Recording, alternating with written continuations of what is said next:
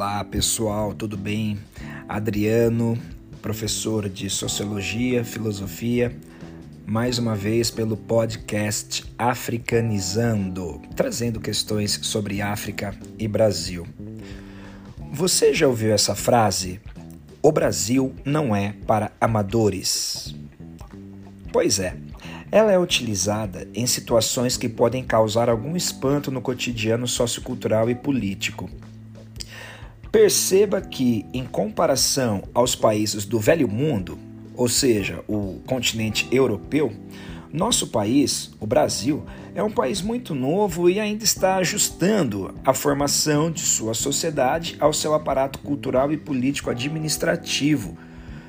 É, perceba que esse aparato cultural e político administrativo ele está localizado na América do Sul, um fator importante para compreendermos a nossa formação histórica. A ideia desta conversa hoje, eu venho aqui compartilhar com vocês hoje, é sobre como começamos esse processo de construção do Estado-nação e a formação da nossa identidade nacional. E com isso, perceber como, sem saber, estamos contribuindo com situações de injustiça e desigualdade que são as características principais do nosso país. No Brasil, lei não tem relação com justiça. Basta observarmos como muitos casos foram conduzidos e como terminaram.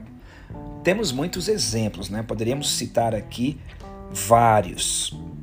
Depois de sete constituições, nós, brasileiros, iniciamos uma viagem coletiva em direção à democracia que segue em construção desde 1988. Ju justamente por isso, eu sei por viver em meu dia a dia e por ser brasileiro que viver como negro por aqui é um constante lutar e ressignificar de uma história de exclusão que já faz parte do imaginário e da cultura nacional. Uma história que não é simples entender uma vez que é sempre tangenciada por uma simplificação de seus significados mais profundos. A identidade branca, a partir do período colonial, se estabelece como norma. Com isso, mantendo uma, super, uma superioridade sobre índios e negros, desta maneira se estabelecendo dentro de um campo de domínio e de controle. Ser branco é a norma, ou seja, é o normal. No Brasil, com uma mentalidade escravagista, quem não é branco está fora da norma. E este fator atinge também o campo simbólico das dimens nas dimensões culturais, religiosas e filosóficas.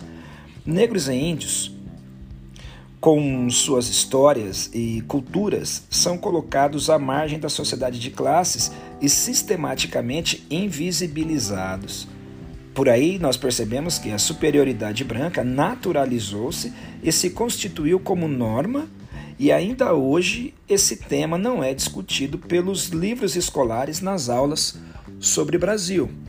Então veja, a questão que nós temos no Brasil é que desde o princípio nós não trabalhamos politicamente a integração dos não brancos à sociedade de classes, colocando, institucionalizando a branquitude e deixando que a parte não branca da formação da nação fique como cidadãos de segunda classe, né?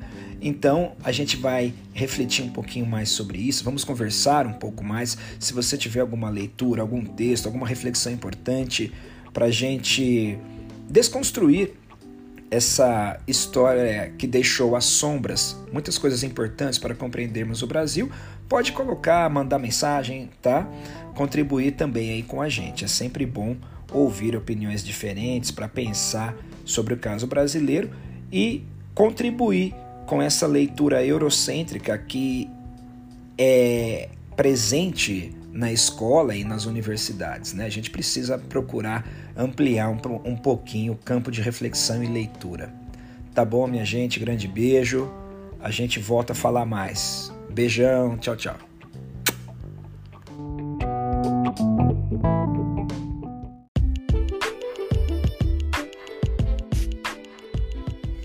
Pessoal, boa noite, professor Adriano, passando por aqui pelo podcast Africanizando. Então, hoje eu quero compartilhar, eu quero colocar aqui para vocês uh, uma situação importante, que é a reflexão, perceber, não é? é trazer a reflexão sobre a consciência de colonização. O que, que é, né? Por que, que é importante que tenhamos como brasileiros a consciência de colonização? Para nós brasileiros, é, saber que houve colonização não é o suficiente para compreender esse evento, que foi né, um, um evento violentíssimo e de múltiplos resultados. É importantíssimo saber que este período influenciou um comportamento e uma maneira de perceber a realidade, uma realidade que se constrói a partir da exclusão de pessoas. É importante lembrar esses fatores. Existe sobre o Brasil uma representação que aparece como realidade, é, ou seja, a história brasileira é completamente falsificada e manipulada por uma visão eurocêntrica.